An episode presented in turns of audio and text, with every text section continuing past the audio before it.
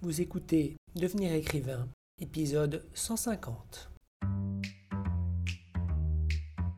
Bienvenue sur Devenir écrivain, le podcast pour démarrer et réussir votre carrière d'écrivain. Et maintenant, retrouvez votre animateur Dimitri Poloski, fondateur des éditions de L'Homme sans nom et formateur. Bonjour, avant de laisser la place à Dimitri, j'ai le plaisir de t'annoncer que toutes les informations concernant la prochaine session de notre formation Devenir écrivain projet best-seller sont en ligne sur notre site web.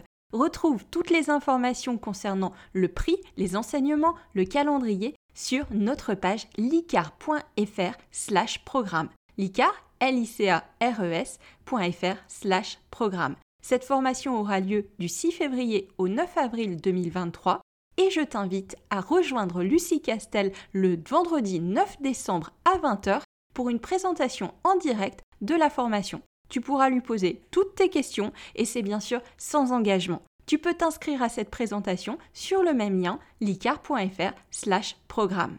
Sans plus attendre, retour à ton podcast. Bonjour et bienvenue dans ce nouvel épisode du podcast Devenir écrivain. Pour celles et ceux qui ne me connaîtraient pas encore, je suis Dimitri Pavlovski, créateur des éditions de L'Homme sans nom et cofondateur de l'ICAR, l'Institut des carrières littéraires. Je reviens à nouveau vous proposer une chronique littéraire axée autour de conseils d'écriture. Un petit rappel de ce en quoi consiste ce format tout d'abord. Je vais prendre un roman et je vous en parler à la fois sous un angle de présentation entremêlé de critiques littéraires et à la fois sous un angle où je vais m'attarder autour de quelques points bien spécifiques qui peuvent être intéressants sous un prisme d'auteur ou d'autrice. Après vous avoir parlé d'un polar avec le nouveau de Keigo Higashino, et avoir grandement, je l'avoue, résisté à vous parler aujourd'hui de sa nouveauté. Puis après vous avoir parlé d'un roman de fantasy avec Le sang des princes de Romain Delplanque. Et enfin d'un roman noir, euh, drame social avec Ohio de Stephen Markley. Je vais rester aujourd'hui dans le domaine de littérature dite générale avec un roman satirique américain, Mr. Bones, de Seth Greenland. Seth Greenland est un auteur touche à tout. Il va de l'écriture théâtrale au roman, en passant par le scénario de films et de séries télé. Son premier roman, celui dont je vais vous parler, Mr. Bones donc, a de fait été écrit après l'écriture de différentes pièces de théâtre et différentes activités de consulting ou d'écriture sur des séries télé. Autant dire qu'il ne faut pas forcément aller très loin pour imaginer un lien avec la thématique du roman. En effet, Mr. Bones va parler du monde de l'audiovisuel et du spectacle américain, et plus précisément de l'univers impitoyable des séries télé produites à Los Angeles. Il va faire cela à travers le prisme de ses deux personnages principaux. D'un côté, le personnage qui tout simplement donne son nom au roman, Frank Bones, un comique qui rêve de décoller avec sa propre série télé, et de l'autre, Lloyd Melnick, un scénariste qui a le vent en poupe pour avoir fait partie de l'équipe ayant donné naissance à un colossal succès qui a tout emporté sur son passage. Sauf que la situation est loin d'être rose pour l'un et pour l'autre. La réputation de Bones a été mise à mal suite à un pétage de plomb en plein spectacle où il a tiré euh, au plafond avec une arme à feu il ne doit qu'à la fidélité de son agent star de pouvoir continuer à tourner dans des clubs pour simplement gagner sa croûte. L'homme est doué, extrêmement doué même. Mais l'approche exigeante de son humour euh, l'empêche de réellement exploser aux yeux du grand public. Il est en substance considéré comme un comique pour comique. Il en est de même pour ses aspirations. Quand on lui propose d'avoir enfin sa série à lui, mais qu'il est censé jouer un esquimau interagissant avec un morse en animatronique, il n'arrive même pas à envisager l'idée, qui est une compromission beaucoup trop grande par rapport à ses aspirations. Lui, il veut une série qui va parler de Mr. Bones. Et c'est pourquoi il va tenter d'obtenir l'aide de Lloyd, lui qui a toujours admiré Bones depuis qu'ils se sont rencontrés, quelques 20 ans plus tôt. Et Lloyd est en substance comme lui. Il a de hautes aspirations, il ne se sent pas forcément à sa place en tant qu'auteur star de la télé. Et pour cause, il estime être plus là par chance parce qu'il était dans le sillon d'un absolu génie que par réel talent. Et en plus, lui, ce qu'il aimerait, c'est écrire des choses importantes, comme de la littérature, et pas une sitcom se passant dans un salon de massage. Mais bon, quand on a un contrat de 12 millions de dollars et que le gros chèque tombe toutes les semaines, c'est loin d'être évident de tout plaquer.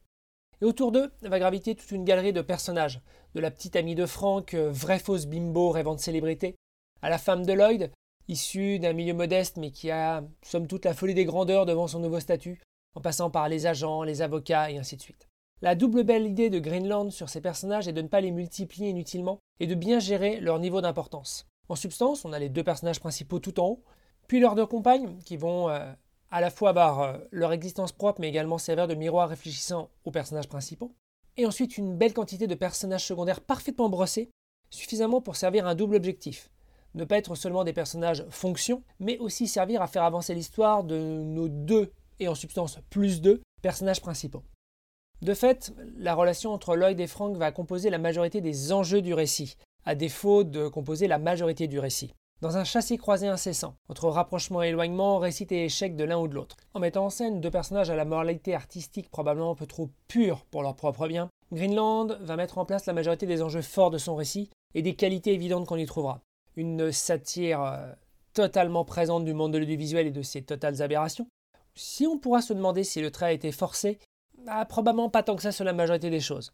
Que les plus curieux aillent regarder du concept de Jumping the Shark pour se faire une idée de la présence d'un mort dans une série télé, de la cohérence qu'on peut y trouver. Mais on va aussi euh, avoir des personnages en pleine crise, crise de la quarantaine, crise de leurs aspirations profondes, crise de confiance. Si l'un des deux paraît engoncé dans une acceptation du système qui l'étouffe, et que l'autre, sous des dehors de vie entièrement libres, souffre d'un manque de reconnaissance évident, c'est en se confrontant l'un à l'autre dans un dernier acte du roman très pétaradant et très spectaculaire, peut-être un peu trop, mais après tout ça reste dans l'esprit, que les deux pourront peut-être, j'ai bien peut-être, réussir à se comprendre réellement, à la fois l'un l'autre, mais également individuellement.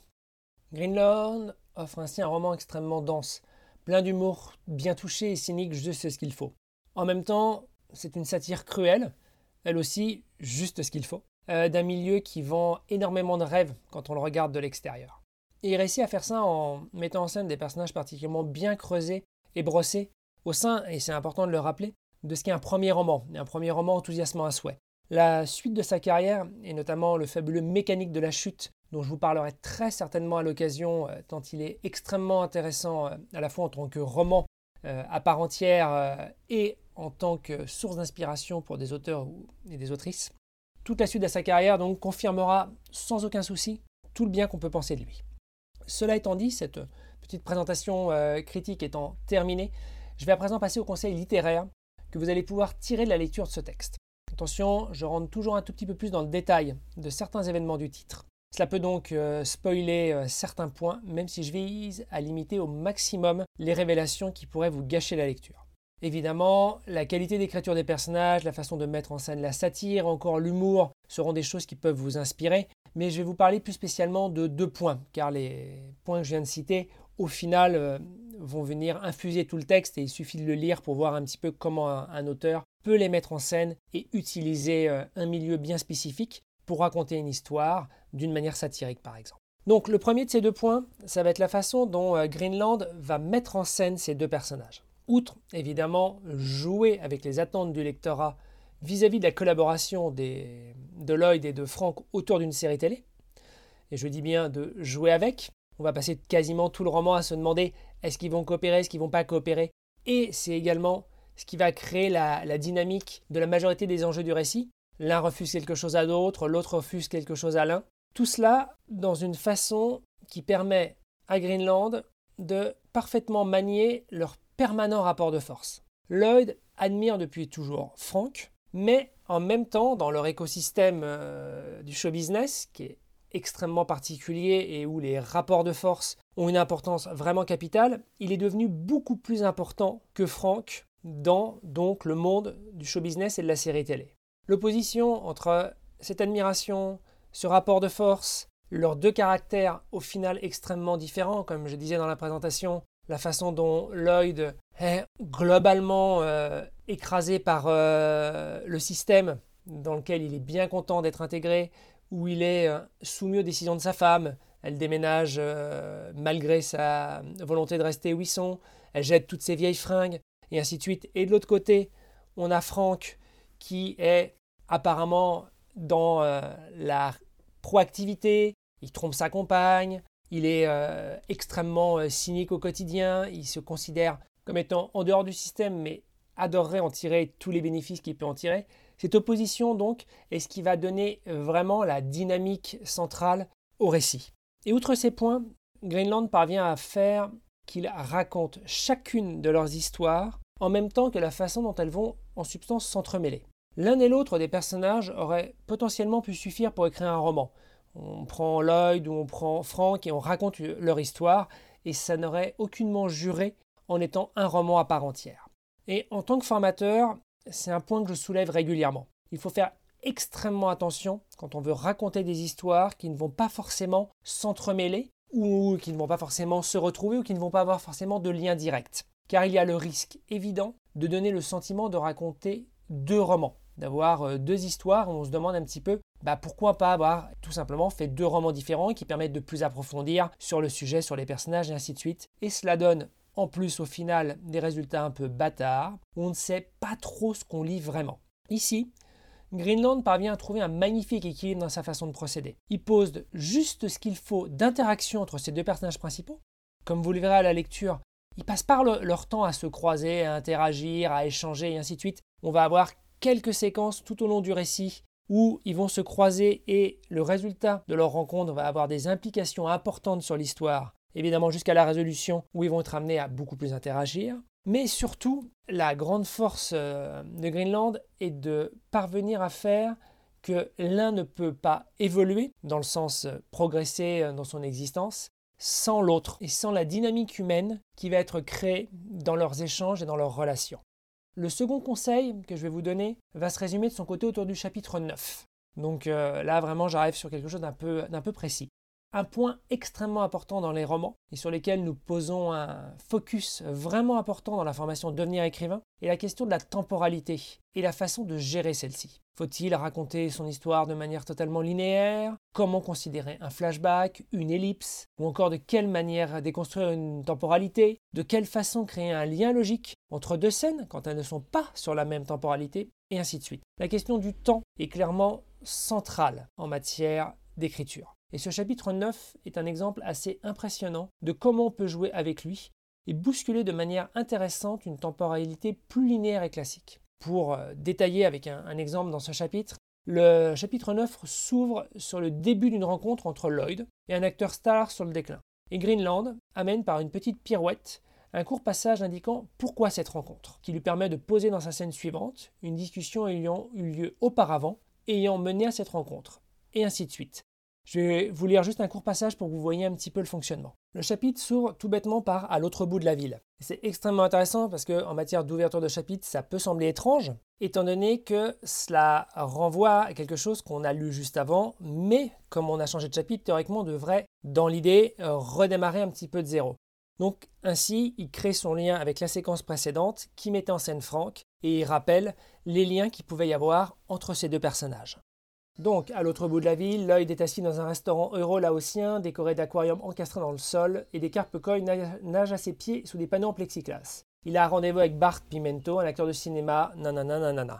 Donc là, on lit à peu près deux pages où euh, Lloyd observe Bart, où on a des informations autour de Bart, et ça se termine par Fut un temps où Bart flottait au-dessus de la vie ordinaire, où son nom, toujours écrit en caractère grave, était associé à une myriade d'actrices connues et de top modèles, où son magnifique visage ornait les couvertures de tous les magazines sur papier glacé. C'était au cours de cette époque enchantée, qui s'était évanouie dans une brume de séances photos, de voyages de promotion et de cocaïne sniffée sur les fesses nues de jeunes comédiennes dans les toilettes des nightclubs à la mode, que Bart existait dans la bulle jet set de la culture pop. C'est à cette époque qu'il aurait pu se permettre ce caprice de diva. Mais ce temps est révolu, il a joué dans trois flops successifs. C'est un emmerdeur viré. Là, saut de ligne et petit artifice narratif. Un bref aparté afin d'expliquer pourquoi Lloyd déjeune avec une vedette de cinéma sur le déclin. Donc, ici, Greenland va complètement se déconnecter de sa, narration et poser une explication. Petit paragraphe d'explication qui suit. C'était ce phénomène, euh, ce qui vient d'être expliqué que je ne vous ai pas lu, qui avait conduit Pam Penner à prendre l'appel de l'Uber agent Yuri Klipstein la semaine précédente. Ressaut de ligne et on attaque la discussion entre les deux personnages. Pam, c'est Yuri Klipstein, le marchand d'esclaves bien connu, tu as quelque chose à me vendre, et ainsi de suite. Ils vont échanger autour de la possibilité de faire travailler Bart Pimento. Donc là, on est dans une sorte de flashback qui a été totalement introduit par une explication et une justification. L'échange terminé, où il y a aucune narration, on a juste l'aller-retour entre les deux personnages. Ligne, on revient sur il n'en avait pas fallu plus. L'agent de Bart hissait le drapeau de l'éventuelle disponibilité de son poulain et Links Network se mettait aussitôt à garde à vous en brandissant un contrat qui lui garantissait une émission dans un délai de moins d'un an et lui offrait une un énorme cachet qu'il ait un rôle ou pas. Et ça va s'enchaîner de la même manière.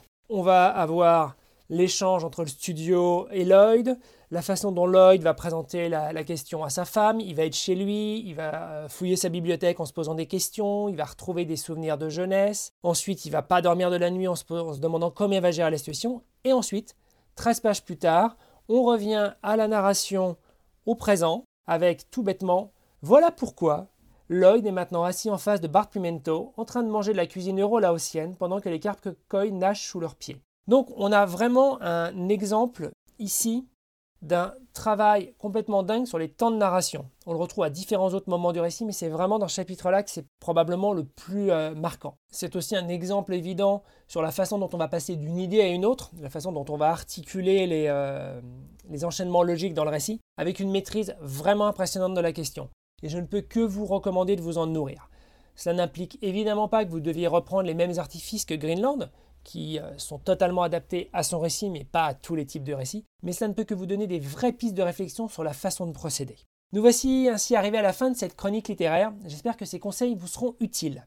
Pour celles et ceux qui veulent creuser ces questions liées à l'écriture, n'hésitez évidemment pas à vous inscrire à notre newsletter qui vous propose des conseils d'écriture hebdomadaires mais qui vous permettra aussi d'être tenu au courant des dates d'inscription pour notre prochaine session de formation proposée par l'Institut des carrières littéraires prévue pour le début d'année prochaine.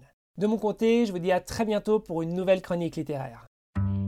Si tu veux apprendre à écrire un roman de qualité professionnelle et séduire les éditeurs, si tu veux qu'une équipe complète de professionnels t'accompagne dans ce projet, tu dois rejoindre Devenir écrivain, projet best-seller. C'est la formation la plus complète et individualisée pour t'aider à concrétiser ton rêve d'écriture. Inscris-toi sur licar.fr slash formation, l i c a r e s.fr slash formation pour avoir toutes les informations beaucoup de nos anciens stagiaires réalisent actuellement leur rôle d'être écrivain professionnel, alors toi aussi, rejoins-les sur licar.fr slash formation.